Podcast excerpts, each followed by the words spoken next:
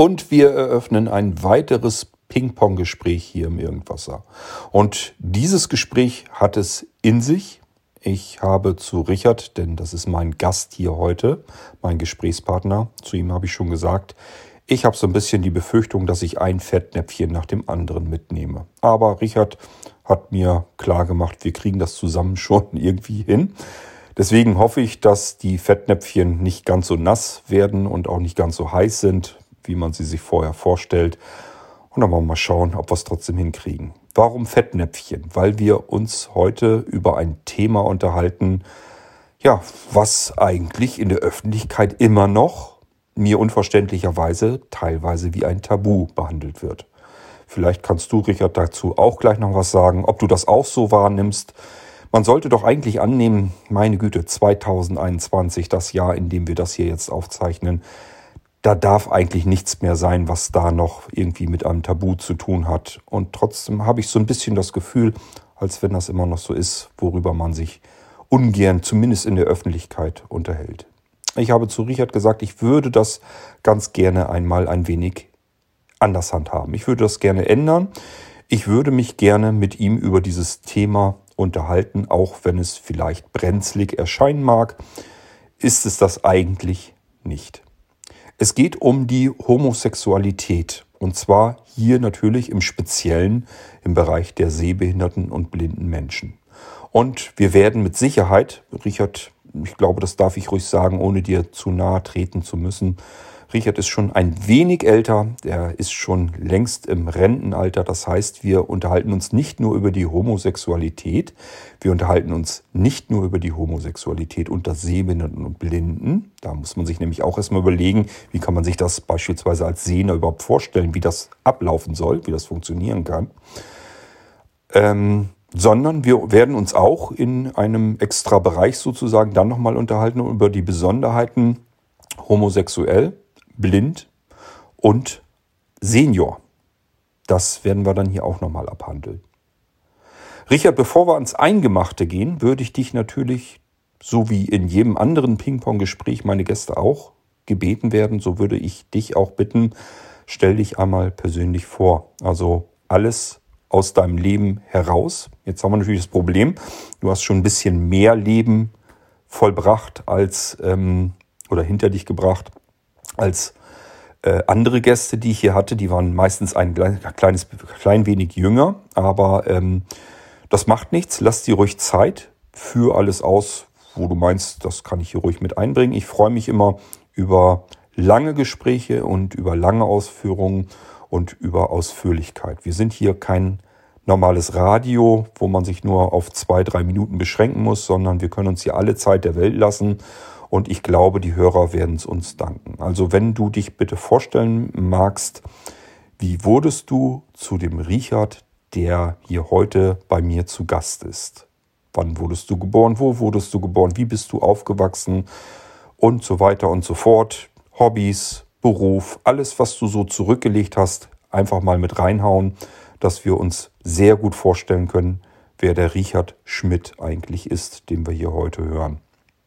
Und danach können wir dann eigentlich an das Thema gehen, wo ich mich so ein bisschen fühle wie die Nonne, die anderen Menschen erklären will, wie man Kinder zeugt. Aber gut, das sehen wir dann, wie ich mich da schlage.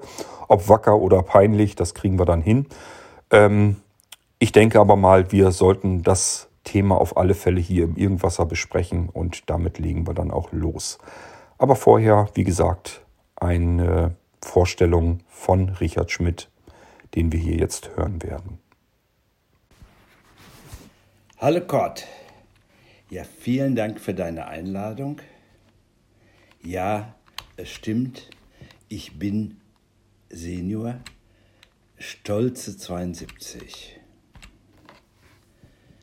Das Wort Homosexualität geht mir immer schwer über die Lippen, weil mir das Wort Sexualität immer so ins Gesicht springt.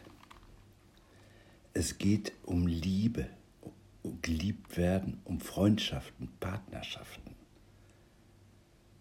Von daher tue ich mich schwer. In den letzten Jahren hat sich ein anderer Begriff breit gemacht, Und wir sprechen eher von queeren Menschen. Das betrifft dann Lesben, Schwule, Bisexuelle, Transidente und so weiter. Und ich bin einfach nur schwul. Ja, die Nonnen. Die Nonnen wussten sehr viel, wie man zeugt, aber sie sprachen nicht darüber. Ich bin durch die Hilfe einer Nonne als Geburtshelfer auf die Welt gekommen. 1948 im katholischen Krankenhaus des Heiligen Geistes des Ordens der armen Dienstmägde Jesu Christi. In einem klassischen Arbeiterstadtteil in Hagen-Haspe. Und so ging dann der Weg weiter. Katholischer Kindergarten, katholische Volksschule, acht Jahre. Gemeinschaftsschulen gab es damals so gut wie überhaupt nicht. Ich bin dann mit fünf Jahren in die Schule gekommen. Das war wieder eine dieser typischen Stichtagsregelungen. Und wenn man mit fünf Jahren in die Schule kommt, naja, dann ist man dem Mobbing doch eher ausgesetzt, als wenn man etwas stärker und kräftiger ist. Ich bin an AP erkrankt und damit ich dem Tafelbildern und was da sonst so alles präsentiert wurde, folgen konnte, saß ich immer in der ersten Reihe mit dem Ergebnis, dass man bei Dummheiten immer als Erste, als erstes auffiel. Und die Klassengröße kann man sich heute kaum vorstellen. 60 Stück in der Regel. Die große Erziehungsmethode, in Anführungszeichen große Erziehungsmethode, war Prügeln, Rohrstock, Ohrfeigen, Kneifen und so weiter. Und dann natürlich in einer dieser katholischen Schule zur damaligen Zeit war das ein strafender Gott,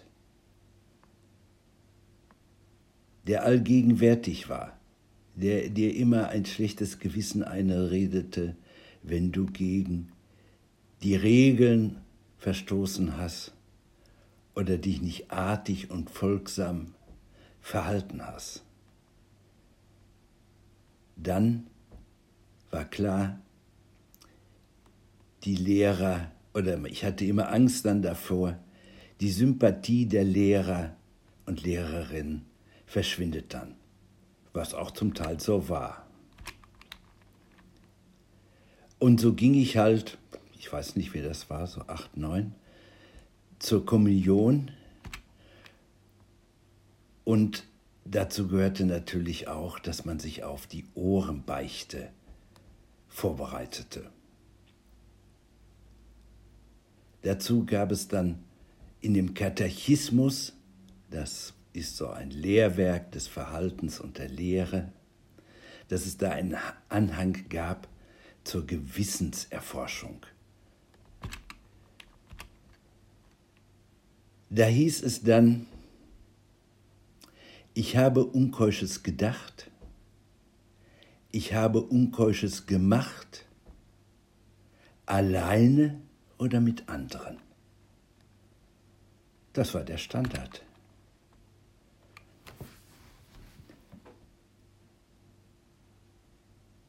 Nach meiner Einschätzung nach waren wir den subtilen und offenen Gewaltstrukturen der damaligen Zeit ausgesetzt. Scharf formuliert würde ich das auch heute als Gehirnwäsche bezeichnen wollen. Dazu dann ein herzallerliebstes Elternhaus. Und als ich dann fertig war, mit diesen acht Jahren, 13 Jahre, ja, da hatte man schon eine gute Last auf den Schultern. Zum damaligen Zeitpunkt habe ich mir gerne hübsche ältere Jungs angesehen. Ich konnte ja noch ziemlich gut gucken. Hab die bewundert. Jahrzehnte später ist mir eher klar geworden, das war keine Bewunderung für stärkere, größere Jungs, sondern mehr. Ich bin in einer RP-Familie groß geworden, das heißt, Onkel war blind, Cousin betroffen, mein siebenjähriger älterer Bruder ist sehr, sehr früh hochgradig sehbehindert gewesen und auch sehr früh erblindet.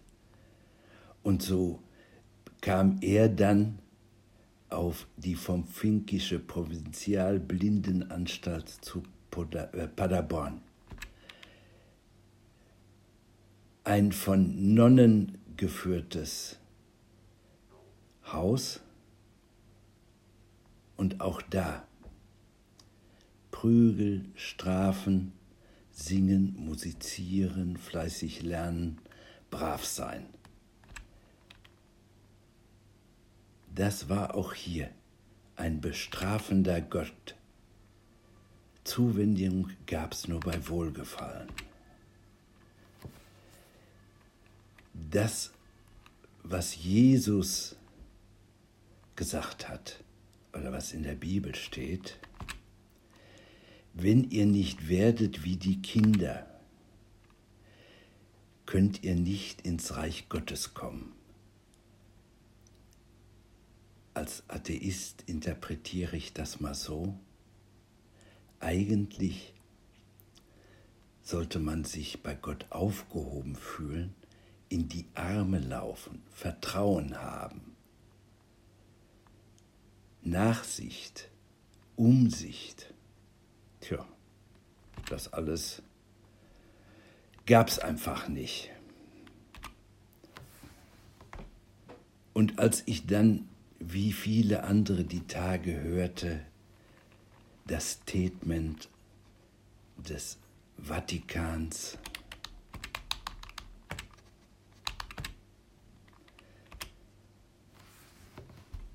Gott kann die Sünde nicht segnen dann heißt es darin weiterhin, ja, aber ihr sollt respektvoll mit den Menschen, mit den homosexuellen Menschen umgehen. Aber dann heißt es auch weiterhin, homosexuelle Handlungen seien intrinsisch gestört. Das zu deinem Statement, wir leben im 21. Jahrhundert. Ja, tun wir, aber das gehört auch dazu. Und solche Stellungnahmen auf dem Hintergrund der weltweit bekannt gewordenen sexuellen Gewalt gegen ihnen anvertraute Menschen. Ich bin dann nach Soest gekommen, im Nachhinein ist das immer noch eine, ein liberales äh, eine liberale Förderschule gewesen, aber auch dort galt, darüber spricht man nicht.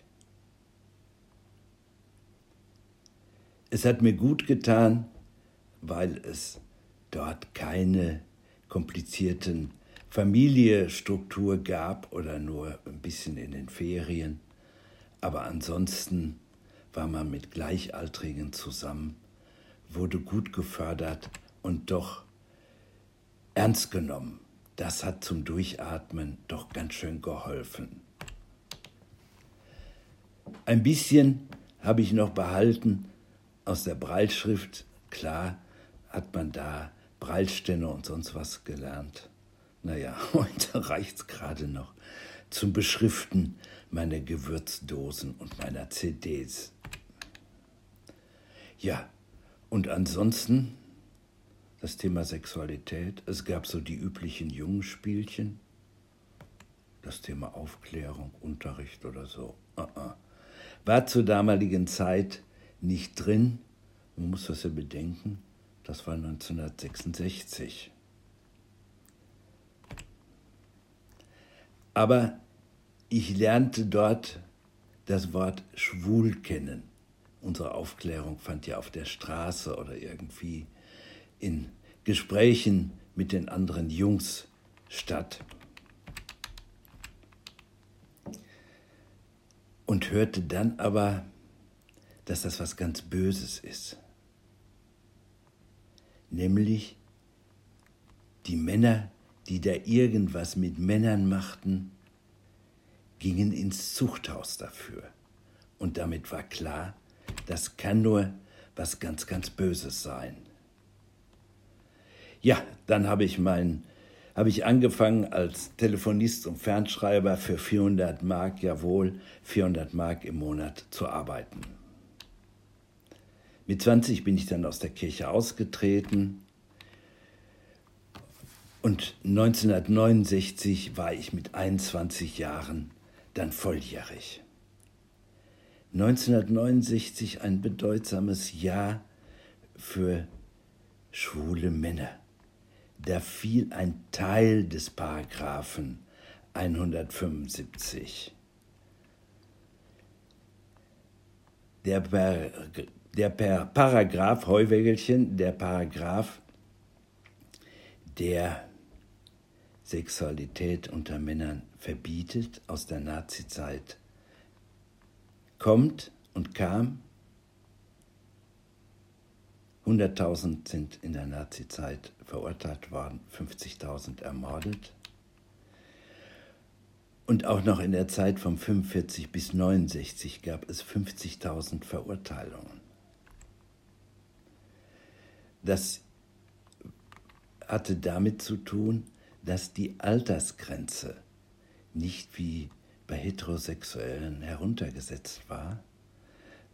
Konkret, wenn ein 22-Jähriger mit einem 20-Jährigen, der eben nicht volljährig war und an dieser, unter dieser 21-Jahre-Grenze war, ging der dafür ins Gefängnis im schlechtesten Falle oder wurde einfach verurteilt.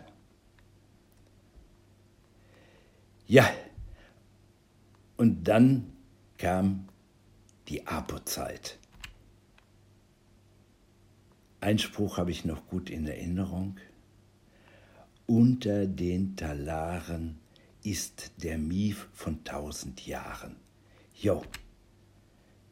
Und auch noch eins, da haben vielleicht einige schon mehr von gehört. Willi wählen, mehr Demokratie wagen. All das war die damalige Zeit. Und ich konnte dann meinen Wunsch zu studieren realisieren, fünf Jahre arbeiten, mittlere Reife und vor allen Dingen BAföG, damit ich dann auch wirklich leben konnte. Ich habe mich dann zum Studium der Sozialpädagogik entschieden weil es mir doch ein großer Herzenswunsch war und noch immer ist, das Thema emanzipatorische Erziehung. Heißt im Klartext etwas anderes als das, was ich erfahren habe. So, Entschuldigung. So viel Reden macht einen trockenen Mund. Auch bin ich dann während des Studiums mit anderen Studentinnen und Studenten in eine Wohngemeinschaft gezogen. Das war prima, das war gut. Gab es dann auch in dieser Zeit Affären und Geschichten mit Frauen, aber ein Coming-out war noch in weiter Ferne. Dann bin ich danach bei den Falken gelandet, sozusagen, man, es war die damalige Jugendorganisation der SPD, was formal nicht ganz stimmt, aber doch schon dem sehr nah war. Und die waren für meinen Geschmack in der emanzipatorischen Erziehung und in der gemeinschaftlichen Erziehung von Jungen und Mädchen doch zur damaligen Zeit sehr, sehr weit. Und das war gut. Aber dann auch in dieser Zeit, weil unsere erste Wohngemeinschaft ging auseinander, jeder ging seinen beruflichen Weg, bin ich dann in ja, gelandet ja nicht, bin ich dann äh, in einer zweiten Wohngemeinschaft mit Kindern gewesen. Habe ich viel, viel gelernt. Babys füttern, Popos sauber machen, spielen und so weiter. Hab den Eltern auch gesagt, jo, fahrt mal eine Woche in Urlaub. Ich kümmere mich um die zwei Kinder. War gut für mich. Und in dieser Zeit gab es natürlich auch die großen Antikriegsdemos gegen den NATO-Doppelbeschluss. Kleine Auffrischung. Da waren eine Million Menschen im Bonner Hofgarten und gigantische Musiktürme. Sowas hatte ich vorher noch nie erlebt, obwohl ich schon auf manchen Konzerten war. Ja, und es gab die berühmten Zeltlager, die gibt es, glaube ich, bei den Falken immer noch. Und da konnte ich meinen Job sehr gut mit meinem Hobby Reisen in Verbindung bringen. Wir sind dann in vielen europäischen Ländern gewesen, war eine gute Erfahrung für die Jugendlichen und für mich vor allen Dingen auch. Ja, irgendwann wird man dann älter. Ich wollte kein Berufsjugendlicher werden. Und dann dachte ich, ach, du musst noch ein bisschen was tun und habe mit einem Aufbaustudium der Erziehungswissenschaften angefangen. Ja,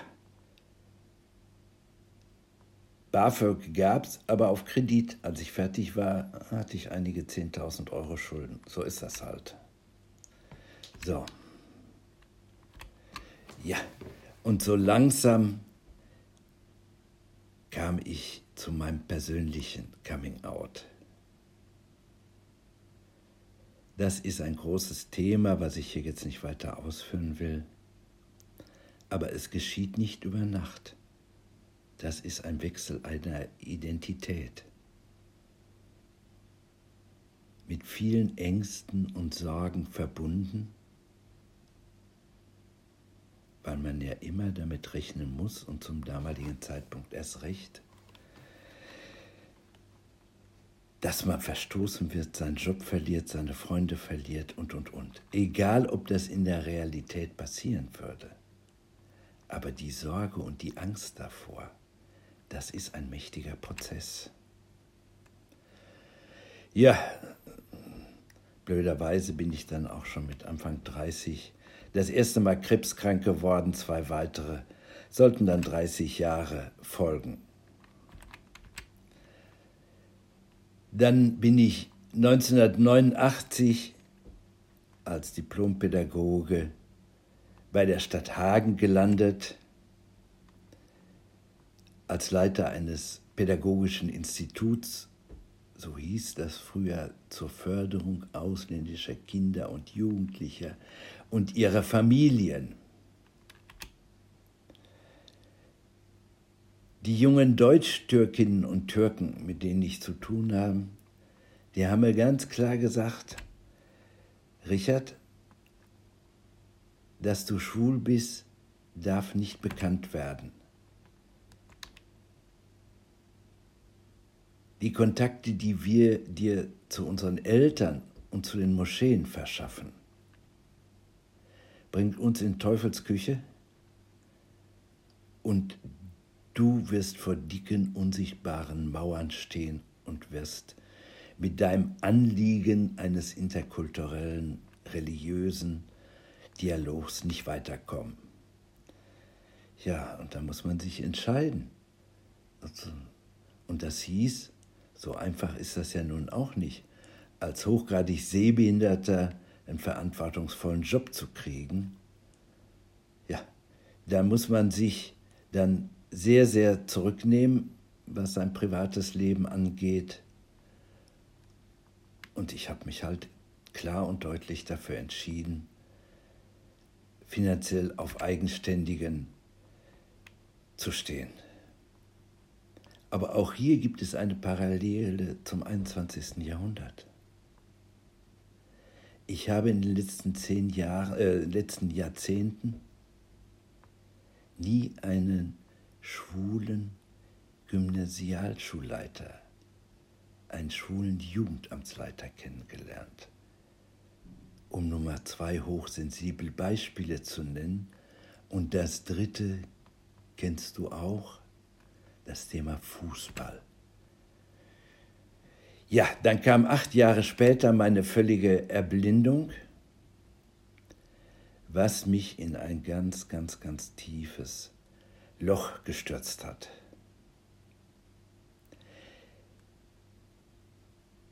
Dank einer guten Freundin, die mir sofort eine sehr gute Therapeutin besorgte, die man zum damaligen Zeitpunkt selber bezahlen musste, bin ich dann nun daraus gekommen. Und all diese Zeit habe ich in eine große, große Kiste gesteckt. Und diese große Kiste steht in meinem Keller ganz hinten. Die bleibt auch schön zu. Aber sie gehört zu mir und zu meinem Leben und von daher wird sie auch ständig zu meinem Inventar gehören. Ja, ich habe dann dank des Einsatzes des Oberbürgermeisters einen neuen Job gefunden in dem Bereich Seniorenwohne und Pflegen. Das war in jeder Hinsicht sehr gut. Ich musste nicht mehr vorsichtig sein. Aber vor allen Dingen hatte ich geregelte Arbeitszeiten. So ganz klassisch, wie man sich das vorstellt. Keine Abendtermine mehr, keine Wochenendtermine mehr und, und, und. Meinen 50. habe ich dann auf den CSD in Köln gefeiert. Christopher Street D, die großen weltweiten Paraden. Ja, und danach war klar für mich, da ich ja gerade aus dem Bereich Seniorenpflege kam, es muss irgendwas passieren. Blind, alt und schwul, da ist die Gefahr sehr, sehr groß, zu vereinsamen und zu äh, sich zu isolieren. Ich machte mich dann auf die Suche nach gleichaltrigen schwulen Männern, was natürlich schwierig war. Zur Erinnerung, es gab noch kein Internet. Einige Kontaktzeitungen und sonstiges kriegte man an den Bahnhofsbuchhandlungen zwar zu kaufen, ich konnte aufgrund meines Sehrestes da auch noch was mit anfangen oder mit Hilfe der Technik, pardon, nicht mit, mit Hilfe der Technik etwas anfangen. Aber das waren die typischen Broschürchen im schwarzen Plastik verhüllt. Naja, irgendwann bin ich zumindest an eine Telefonnummer geraten des KCR Dortmund, Kommunikationszentrum Dortmund für Lesben und Schwule, und bin dann an die Gruppe G and Grey gestoßen. Das heißt eben grau und schwul oder alt und schwul, je nach Schreibweise. Und dann hat das dazu geführt, dass ich dachte, nee, du musst aus Hagen raus, zieh mal nach Dortmund. Kurz danach kriegte ich übrigens auch meinen ersten Blindenführhund, der mir die Orientierung in Dortmund doch sehr erleichtert hat. Ja, dank dieser Gruppe habe ich dann relativ schnell gute Wurzeln in Dortmund geschlagen. Dadurch auch Konzerthaus und andere tolle Angebote in Dortmund kennengelernt. Ja, und nach der Alterszeit, das ging damals noch mit 58, war das schön, aber auch relativ schnell irgendwie langweilig. Ich war ja immer so einer, der ein bisschen was um die Hand haben musste. Ja, habe mich dann im Blinden- und Sehbehindertenverein Dortmund engagiert, war einige Jahre dort Vorsitz und war darüber hinaus durch diese Tätigkeit über zehn Jahre stellvertretender Vorsitzender des Behindertenbeirats von Dortmund, hier heißt das Ding nur Behindertenpolitisches Netzwerk. Und ich konnte einen alten Kindheitstraum realisieren. Es gab zu meiner Kindheit immer solche von der Hör zu, solche Mickey-Bücher. Und eins hat es mir angetan, da ging es um China. Ja, dann habe ich einen netten Menschen gefunden, der mich begleitet hat und bin dann mit der Auslandsgesellschaft Dortmund vier Wochen in China und Tibet gewesen. Das war affenteuer, aber schöne Erinnerung für mich.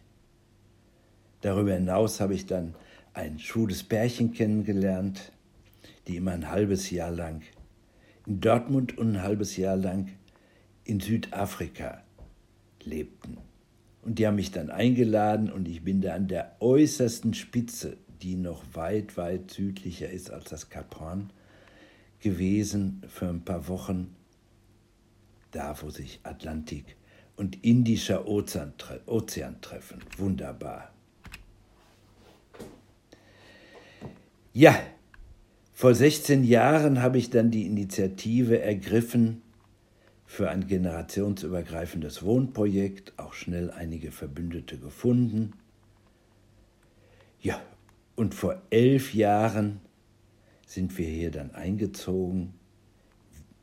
Das ist natürlich kein schwul-lesbisches Wohnprojekt, aber die Initiative ging schon von Lesben und Schwulen aus.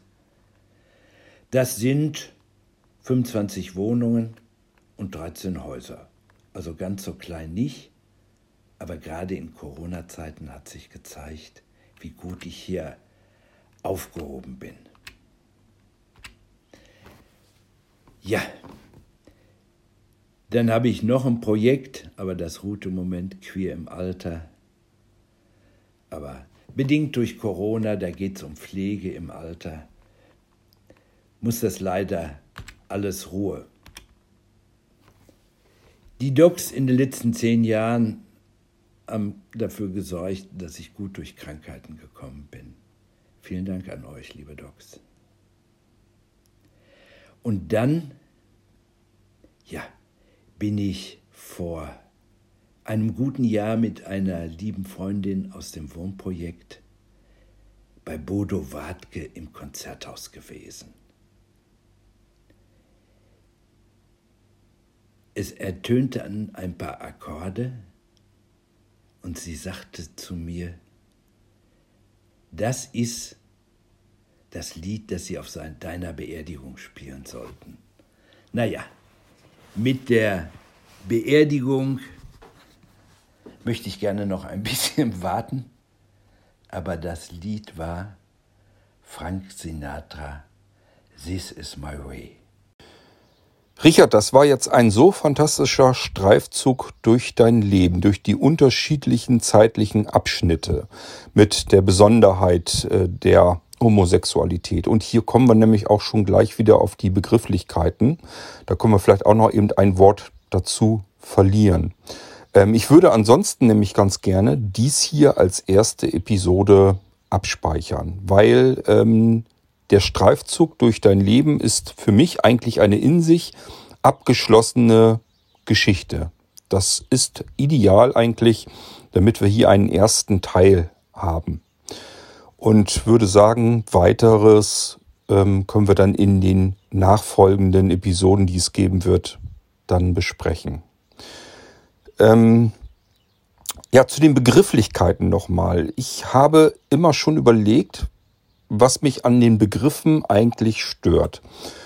Homosexualität. Ähm, irgendwas hat mich da ein bisschen gestört. Ich wusste aber nicht so richtig, was es ist. Als du aber eben erzähltest, ähm, dass das Problem an, der, an diesem Begriff ist, dass der Fokus auf der Sexualität liegt. Da habe ich wirklich so gedacht, genau, das ist es. Das ist das, was mich eigentlich immer stört. Ähm, allerdings ist das bei mir auch so mit dem Begriff schwul, weil das ja doch draußen äh, im allgemeinen Sprachgebrauch auf der Straße gerne mal als Schimpfwort missbraucht wird. Ähm, das ist für mich zwar sind, sind dumme Äußerungen und oftmals sind sie ja noch nicht mal wirklich ernst gemeint, sondern im Spaß wird das so gesagt. Aber trotzdem ähm, hinterlässt es einen negativen Touch. Also eine, es ist halt ein negativ behafteter Begriff. Und äh, deswegen habe ich auch mit diesem Begriff so ein bisschen meine Schwierigkeiten. Von daher ist dieses mit den queeren Menschen tatsächlich vielleicht eine gute, gute begriffliche Alternative. Ähm, wie siehst du das mit den Begriffen? Ähm, mit was kommst du gut klar? Mit was kommst du schlecht klar? Und ähm, ja, kannst ja vielleicht da auch nochmal dein Statement dazu geben. Ansonsten würde ich dir jetzt ganz gerne das letzte Wort hier in unserer ersten äh, Episode überlassen, was du jetzt gerne noch ähm, abschließend zu unseren Hörern sagen möchtest. Und würde mich dann ansonsten freuen, wenn wir uns in der nächsten Episode hier im Irgendwasser zu den Ping-Pong-Gesprächen zu diesem Thema wieder antreffen können. Ja, Richard, nochmal ganz herzlichen Dank für deinen Streifzug durch dein Leben und äh, du hast das letzte Wort.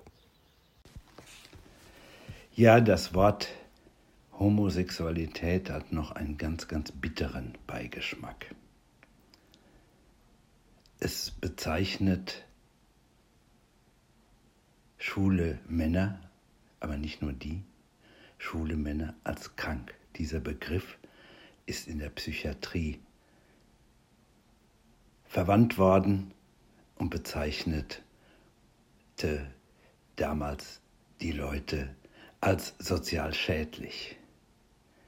Erst 1990 hatte die Weltgesundheitsorganisation in der internationalen Klassifizierung, der eine oder andere hat das schon beim Thema Blindheit und Sehbehindert gehört, dieser ICD-Schlüssel,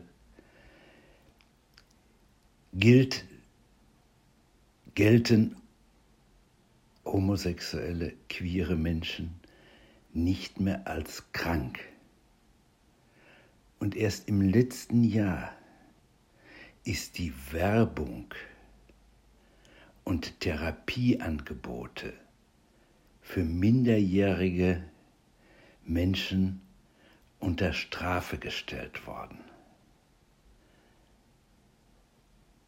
Es ist also ganz schön tief in der Gesellschaft, aber nicht nur in der deutschen Gesellschaft verankert. Ja, das Wort schwul war schon immer ein Schimpfwort. In den letzten Jahren wieder sehr, sehr weit verbreitet. Ich kann das nur den Medien und der Literatur entnehmen, weil ich nun in dieser Altersgruppe nicht lebe. Das ist sehr, sehr ärgerlich, weil es wieder das Alte bestätigt. Das sind Menschen, die abartig sind und so weiter. Auch wenn das einfach nur so aus dem Mund rauscht.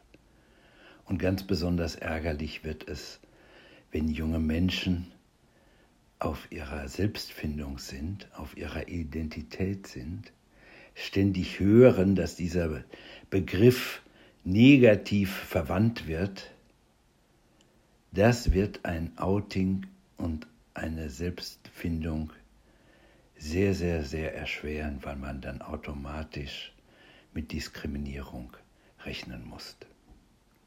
Aber das ist nichts Neues. Das Wort ist immer als Schimpfwort, als diskriminierende Bezeichnung verwandt worden.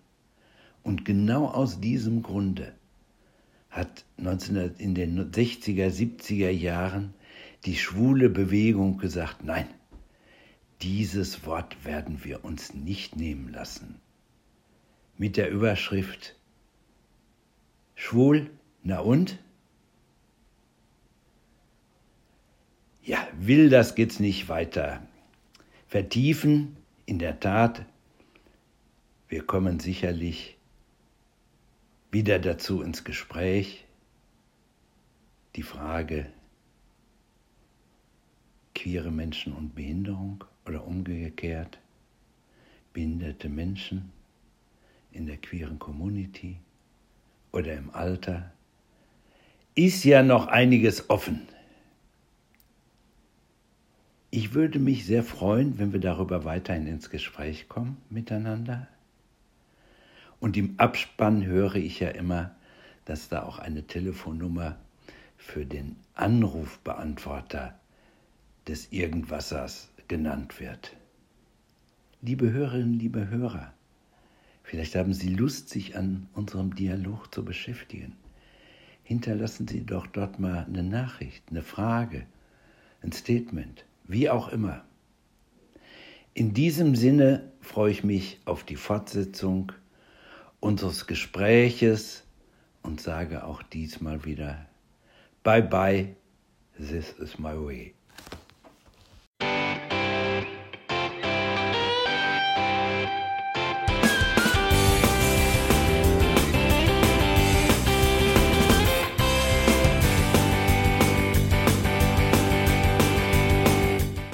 Das war Irgendwasser von Blinzeln. Wenn du uns kontaktieren möchtest, dann kannst du das gerne tun per E-Mail an podcast.blinzeln.org oder über unser Kontaktformular www.blinzeln.org. Blinzeln schreibt man in unserem Fall immer mit einem D in der Mitte. Wenn du möchtest, kannst du uns sehr gerne auch einen Audiobeitrag auf unseren Podcast Anrufbeantworter sprechen. Der hat in Deutschland die Telefonnummer 05165 439 461. Und wenn du uns aus dem Ausland anrufen möchtest, dann ersetze einfach die erste 0 gegen die 0049 für Deutschland.